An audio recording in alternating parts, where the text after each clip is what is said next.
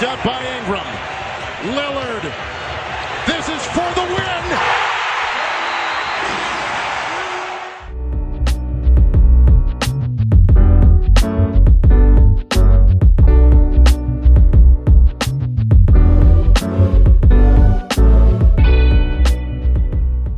Salve, salve, ouvintes do For The Win, tudo bom com vocês? Meu nome é Vitor Buratini e hoje estou aqui apresentando mais um podcast da nossa série de podcasts sobre os 30 times da NBA. Hoje falaremos um pouco sobre a equipe do Los Angeles Lakers e eu estou aqui com o Hemerson Barbosa, da página Lakers no Ar no Twitter. Fala aí, Hemerson. Fala galera, tudo bem? Uh, agradecer primeiramente a oportunidade aqui pelo For The Win, essa página que está crescendo muito trazendo sempre um conteúdo de qualidade, as traduções fenomenais, a melhor página de tradução dos últimos anos do Twitter, principalmente para o Twitter BR, estão ajudando pra caramba. E eu sou muito grato pelo convite. Vamos falar um pouquinho de Lakers e trazer as expectativas para a próxima temporada, baseado no que rolou na temporada passada.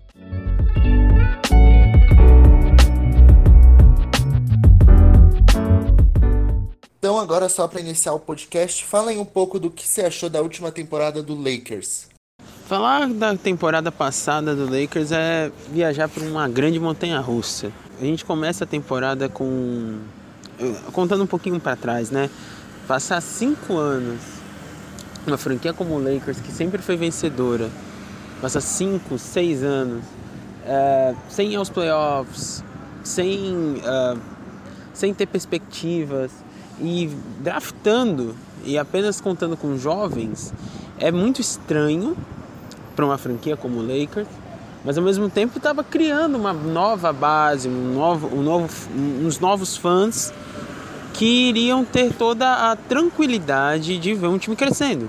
E aí a gente tinha Lonzo Ball, Brandon Ingram, Julius Randle, Kyle Kuzma, Jordan Clarkson, é, toda essa galera. Muda a temporada, muda a temporada, técnicos são demitidos, a gente faz as piores campanhas da história da franquia e tem o ponto inicial que é onde o Magic Johnson assume o time um pouco antes da temporada passada. E aí o Lakers começa a fazer essas mudanças, troca a maioria dos jovens, troca o D'Angelo Russell, troca Jordan Clarkson, troca Larry Nance, troca uma galera. E aí consegue chegar na temporada 18 e 19 com uma nova perspectiva e junto a isso vem a nova estrela que é o LeBron James, o melhor jogador da NBA atualmente, ou pelo menos um dos cinco melhores. E aí você começa a ter um outro olhar. Que aí você tem um time que não tem mais tantos jovens. Ainda, ainda tinha sobrado Lonzo Ball, Brandon Ingram, Kyle Kuzma, é, Josh Hart. Mas não era mais o time dos jovens, era o time do LeBron. E junto a isso trazem veteranos que não, não somam muito, não somaram muito. Então ficou um, um elenco bem estranho. E aí que começou a montanha russa. Os primeiros jogos da, do Lakers, o Lakers começa em uma sequência de derrotas. Acho que os dois, dois dos quatro primeiros jogos foram três derrotas. Vem Tyson Chandler é, como uma aquisição tardia. E o time dá uma guinada para cima, não exatamente por causa do Tyson Chandler, né, mas ele ajudou. E aí o Lakers começa uma sequência que vai do começo da temporada até o Natal, em que jogando aos trancos e barrancos, não jogando sempre super bem, um basquete lindo, mas jogando em transição, jogando do jeito que o Lakers sabia, vai ganhando jogos e vai ao quarto lugar do Oeste quando vence o Warriors no Natal. E aí acontece a primeira grande virada no, na temporada, que é a lesão do LeBron James. É, LeBron James se lesiona e não consegue jogar do Natal até basicamente a parada do All-Star Game. Então, nesse meio tempo, o Lakers, que estava conseguindo jogar um basquete decente, perde o LeBron e mostra sua pior fraqueza do elenco. Suas duas piores. Seu técnico, que era limitado, e o Luke Walton é limitado, Luke Walton e comissão técnica, e o elenco não era bom, não era profundo. Sai LeBron, sai Rondo ao mesmo tempo, né? Os dois se machucam no mesmo jogo e ficam um tempão fora. E aí o Lakers se vê entre a cruz e a espada e não consegue manter o ritmo. Os jovens, por mais que ainda estavam conseguindo se manter, não, não conseguiram de, dar as vitórias ao time. E ainda vem a lesão do Lonzo Ball tempos depois. E aí o Lakers acaba totalmente inviável a conseguir qualquer coisa na temporada com a sequência de derrotas que aconteceu. O terceiro ponto da temporada é quando volta LeBron e o Lakers já está em nono lugar e só tem a perspectiva de talvez chegar aos playoffs, sendo que eram quase uma certeza no começo da temporada. E mesmo com o LeBron de volta, mas sem Lonzo, é, alguns jogos sem Brandon Ingram, o time não conseguia encaixar. O time não conseguia encaixar, o time não conseguia voltar à zona de playoffs. E acontece a trade deadline que o Lakers tem que trocar todos os jovens, sem sucesso pelo Anthony Davis.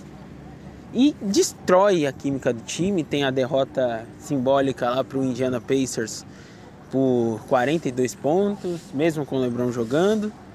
E aí é que vai pro vinagre de vez, tudo que o Lakers estava tentando. O Lakers acaba perdendo a vaga para os playoffs. E o que já na, na época já era mais ou menos previsto, pelo que os outros times estavam jogando.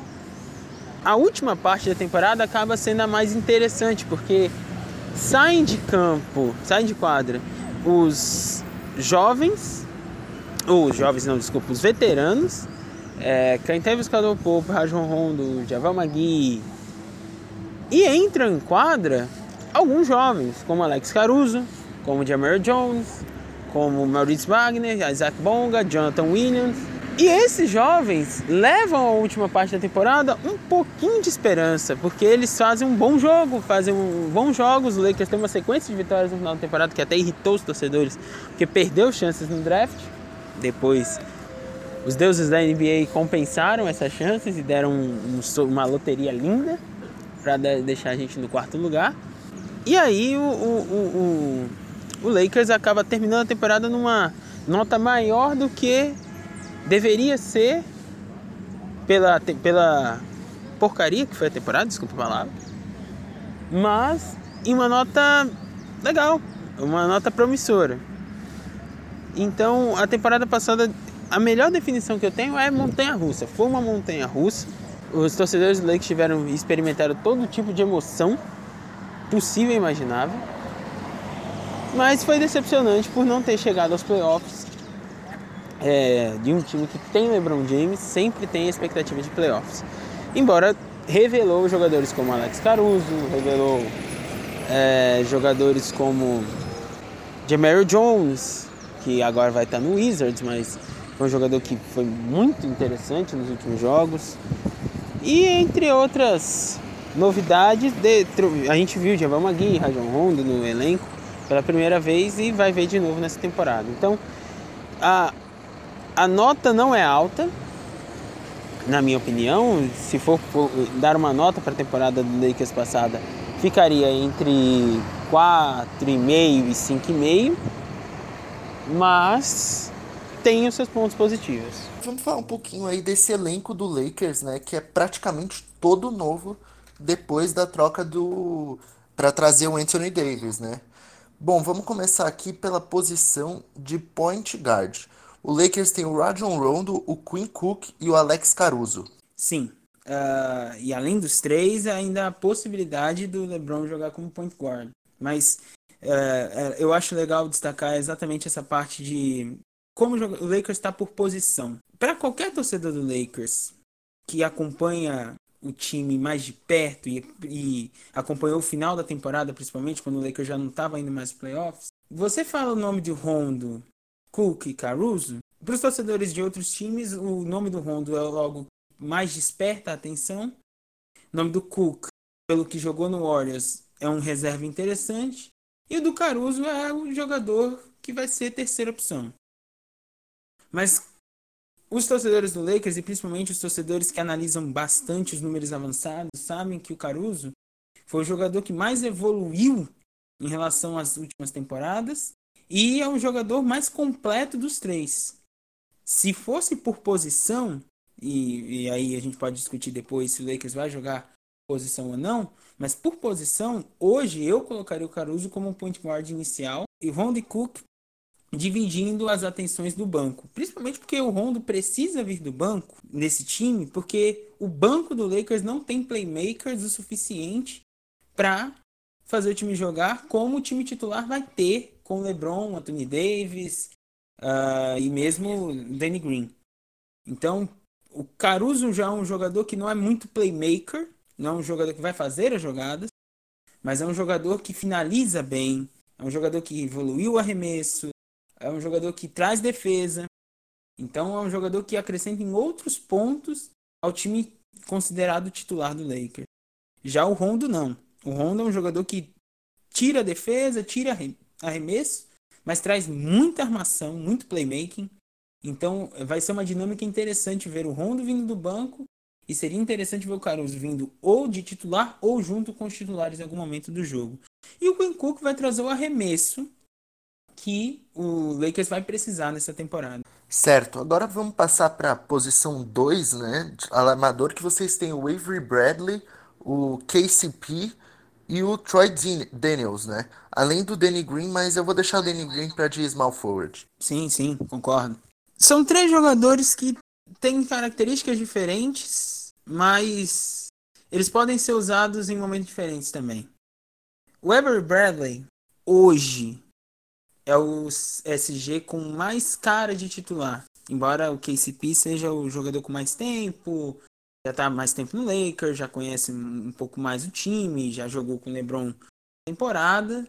E os dois vão trazer basicamente a mesma coisa, mas de forma diferentes.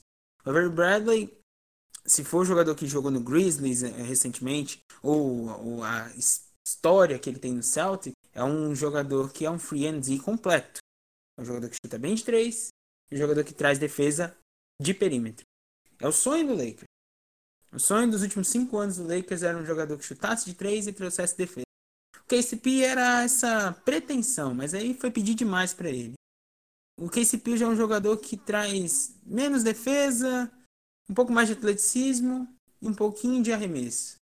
E o Troy Daniels vai ser um jogador que o Lakers não teve nas últimas temporadas que é um jogador. É, não vou dizer que não teve. Teve o Red Bullock na temporada passada, mas ele chegou com essa característica, mas não conseguiu transferir essa característica a 4. Que é o jogador que vai entrar para arremessar. Troy Daniels é um jogador que não, fez, não tem muitos números avançados em nada, nem em defesa, nem em armação, nem em rebote, nada.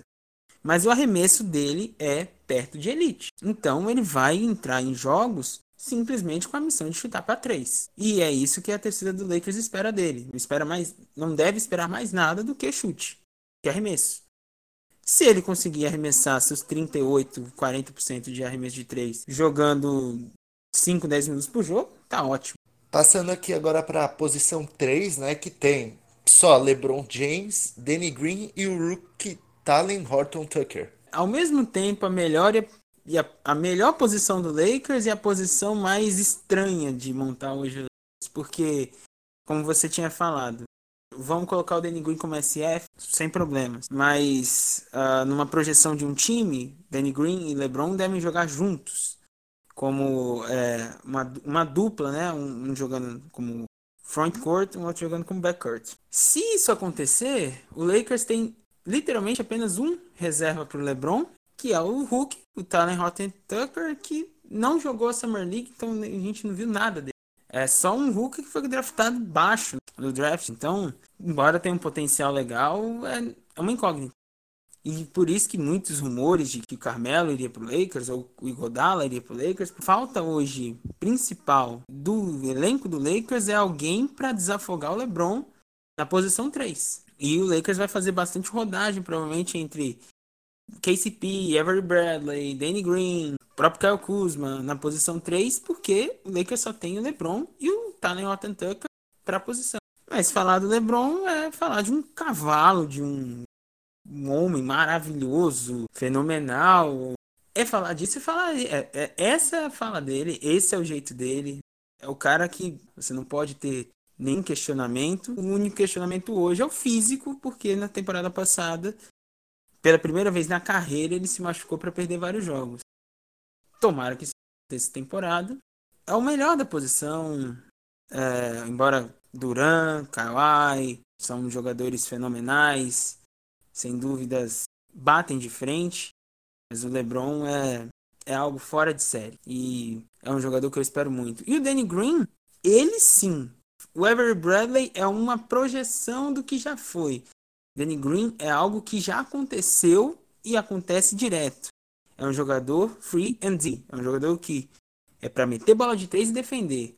E nisso ele é muito competente desde o Spurs. Um jogador bem tratado pelo Pop, que foi preciso na pista do, do Raptors nesse título e vai ajudar muito o Los Angeles Lakers, embora muitas pessoas apostam contrário. Eu acredito que o Danny Green vai ajudar e muito o Los Angeles Lakers uh, trazendo essas bolas de três no momento certo, trazendo a defesa no momento certo, perímetro, um pouco de defesa de interior também. É um jogador que eu particularmente sempre gostei muito e eu vou gostar muito mais agora no Certo, passando para a posição de power forward, temos Anthony Davis, Kyle Kuzma e o reforço aí Jared Dudley. A novidade do time, Anthony Davis, talvez saudável, top 10 da liga trazendo assim principalmente um reforço de outra estrela para LeBron James não precisar ser o único em quadra, o único a receber as bolas decisivas, o único a receber a atenção da marcação. E o Anthony Davis é um cara que também dispensa comentários. Foi guard na, na, na época de high school, então era um jogador que tinha uma grande habilidade com as mãos, cresceu de forma não natural, virou um, um power forward, um center basicamente, né? Virou um big com a habilidade nas mãos de um guard. Cara perfeito para NBA.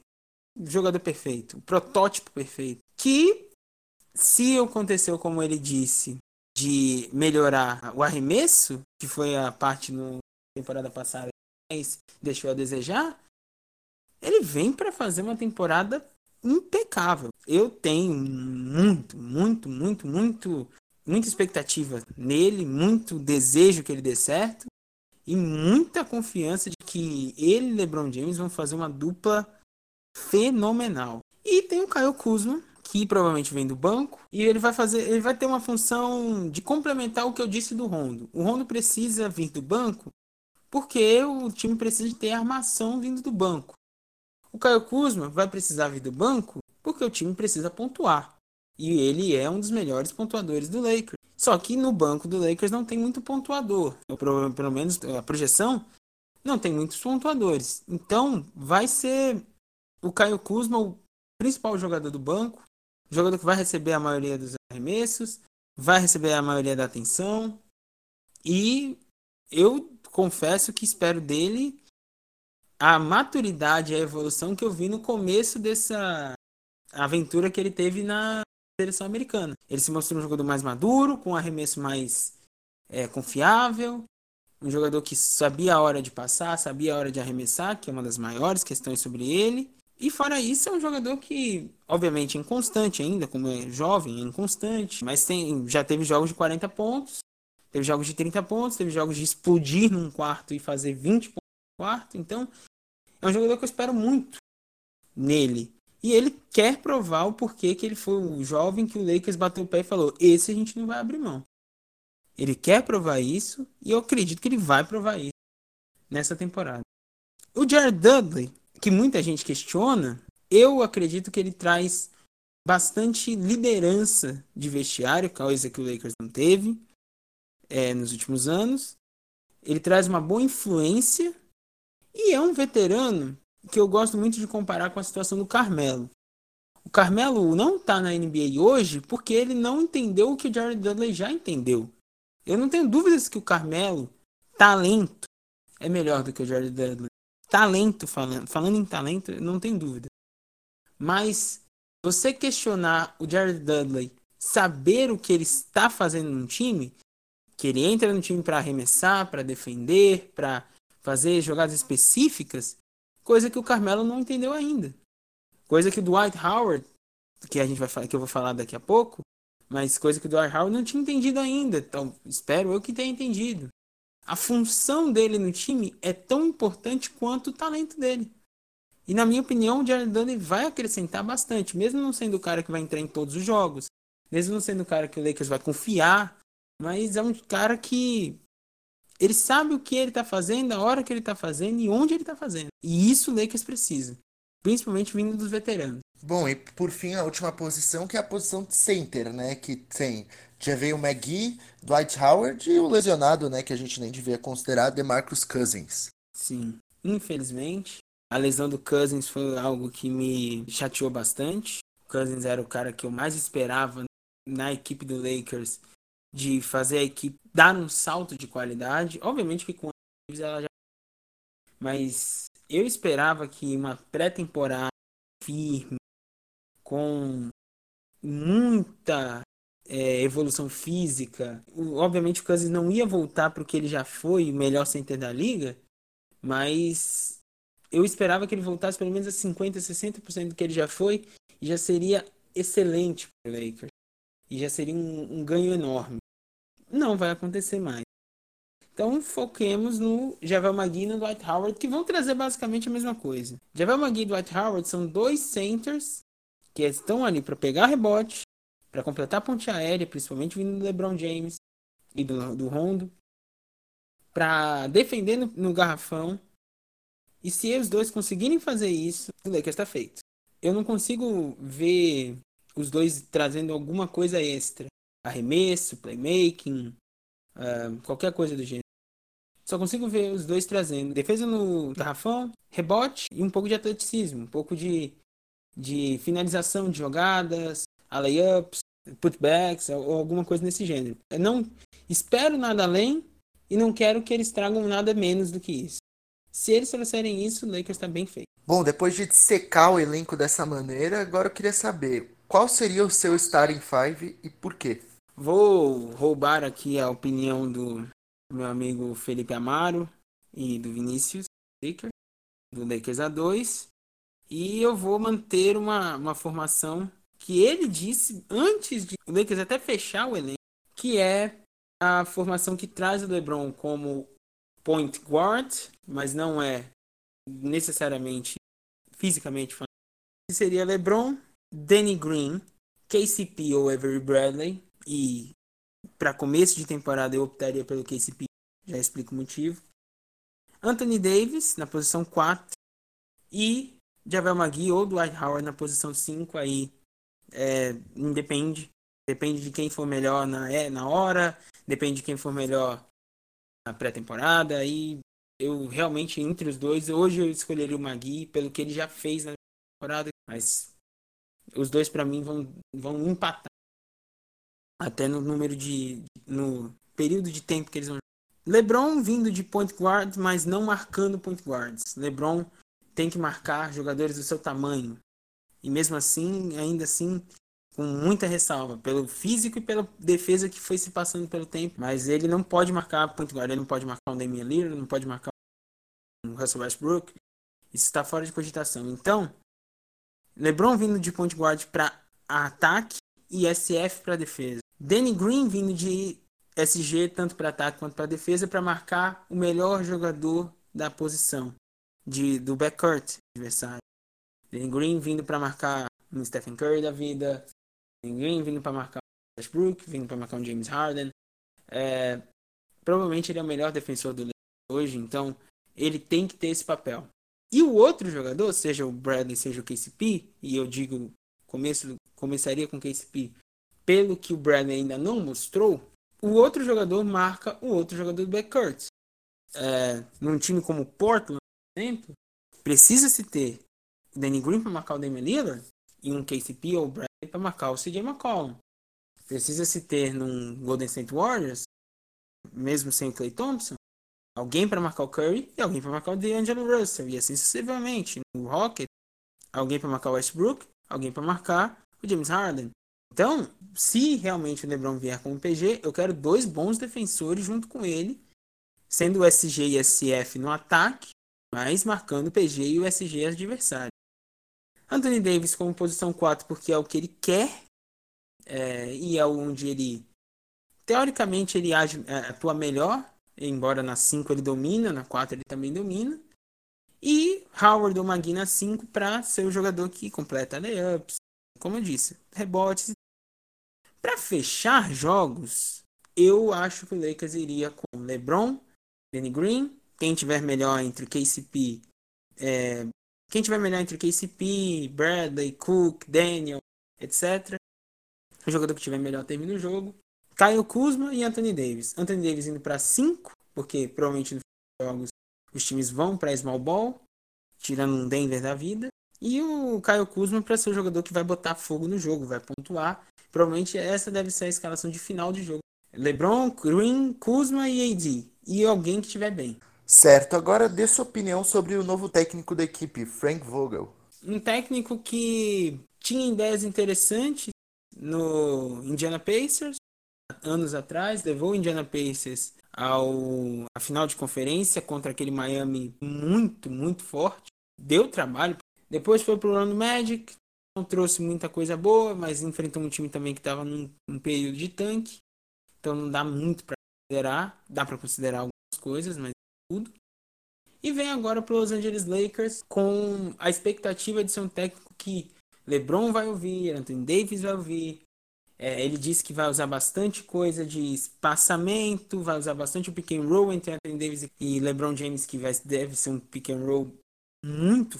Ele tem algumas ideias boas ofensivamente e principalmente o que os torcedores do Lakers querem ver é uma defesa atuante, troque bastante, faça as coisas, que não seja uma várzea como foi nos últimos anos. Não toda a temporada, mas em vários momentos de você via que o Lakers não conseguia defender trouxe jogadores que defendem um pouco melhor, alguns, outros quando voltou, por exemplo. Mas o Lakers espera muito ver jogadores se comprometendo na defesa e melhorando e trazendo isso ao jogo, trazendo bastante energia e é isso que a gente espera do Vogel. Um técnico que não é, erre muito nas substituições, um técnico que não que não queira fazer muita coisa, mas também não deixe o time ao Deus dará. Não deixe o time na mão do LeBron, na mão do Anthony Davis e eles que se virem. É, é isso que eu espero.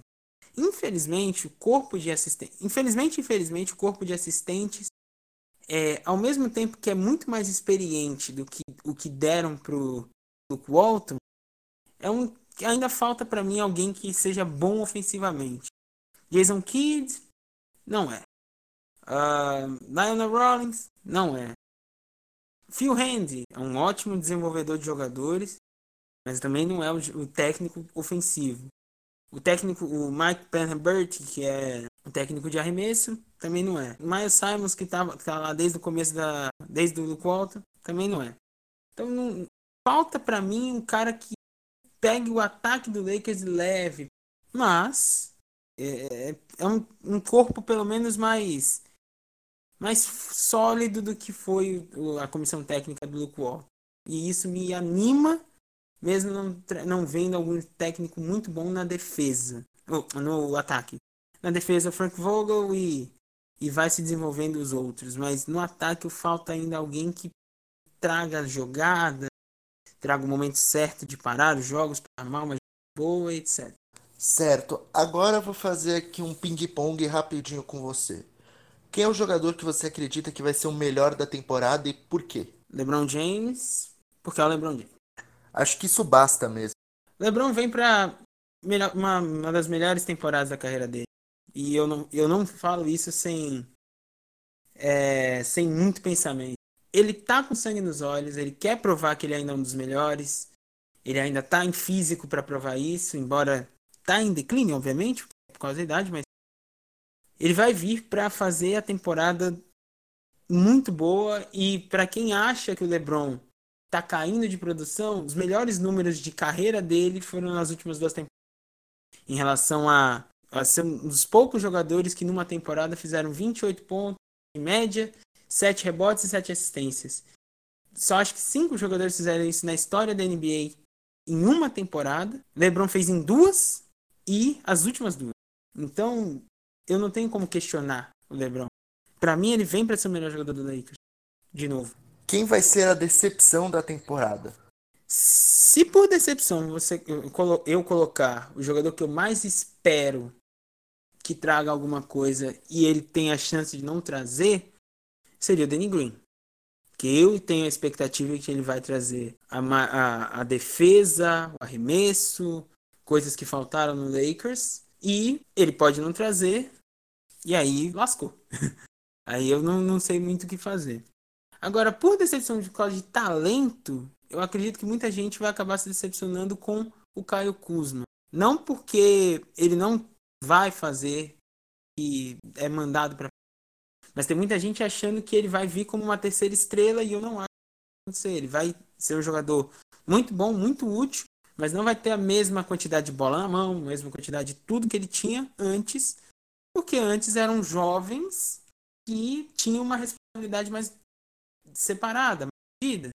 E agora ele vai ser um jogador com menos responsabilidade, com menos bola, que vai ter que defender mais e talvez as pessoas vejam nele uma queda. E quem vai ser a grande surpresa dessa temporada? Eu coloco minhas fichas no Alex Caruso. É o jogador que, como eu falei na da, do, dos point guards, é o jogador que mais surpreendeu na temporada passada. É o jogador que fez o possível e o impossível para ganhar o contrato dele garantido. E agora que ele tem o contrato garantido, ele vem para mim para parada muito, muito surpreendente. Dos que chegaram, e eu tô torcendo para ele queimar minha língua, eu quero muito que o Dwight Howard me surpreenda positivo.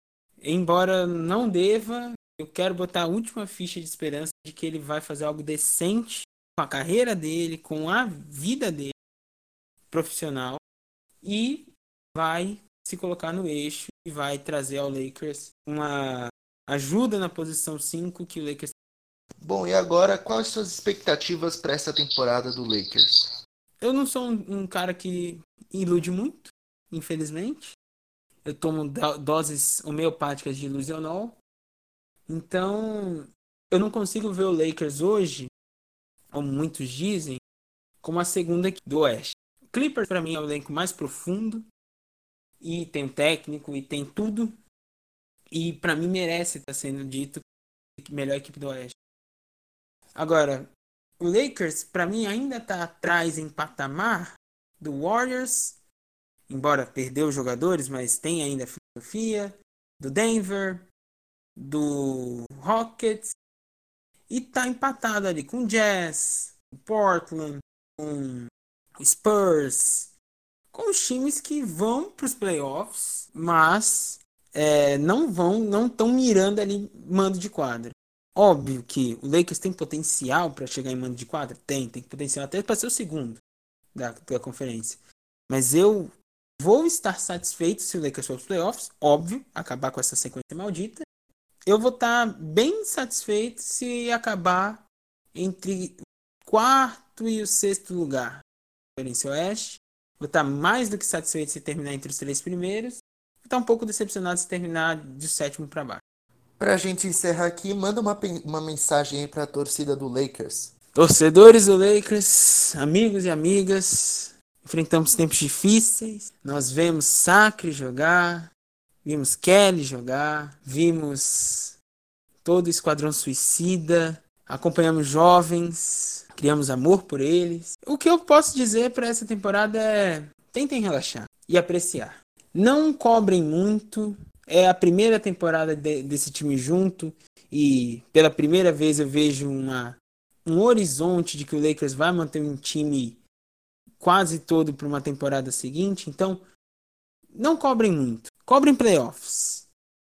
Que é o que essa equipe está montada para ser. E obviamente ainda vai ser difícil porque é o Oeste. Eu, eu falei alguns times aqui, eu devo ter esquecido alguns. E vai ter torcida me xingando nos. Mas tenham em mente que é um time para offs. Se pegar offs, aproveitem. Se deliciem vendo LeBron e Anthony Davis jogarem juntos. Se deliciem vendo uh, Danny Green acertar a bola de três. Se deliciem Alex, vendo Alex Caruso. Se deliciem. Apreciem. Porque a gente sofreu bastante nesses últimos anos. E a gente merece ver um time legal. De acompanhar, de assistir. E é isso que a gente vai ver. Muito provavelmente é isso que a gente... Então, apreciem, cobrem playoffs, mas não nem se iludam muito caso as coisas deem muito certo nem se decepcionem muito se as coisas derem muito errado, porque a gente tem previsão para nos próximos anos ainda competir. Bom, é isso aí então. Queria agradecer aí o Emerson Barbosa por participar aí do Lakers no ar. Muito obrigado, Emerson. Obrigado, digo eu. Eu agradeço a oportunidade, de, novamente, falando aqui, é, tanto pelo, pela equipe do Lakers no ar, todos, e agradecendo ao pessoal do For the Win pela, pelo convite. E quando precisar, a gente está aí para qualquer debate. Certo, pode deixar que a gente vai querer sua volta aí ao longo da temporada pra gente discutir o Lakers, falar um pouco aí de como vai estar tá sendo, viu? Muito obrigado, Emerson. Pessoal, sigam lá o Twitter do Lakers no ar, arroba Lakers no ar. E é isso. Muito obrigado e até a próxima.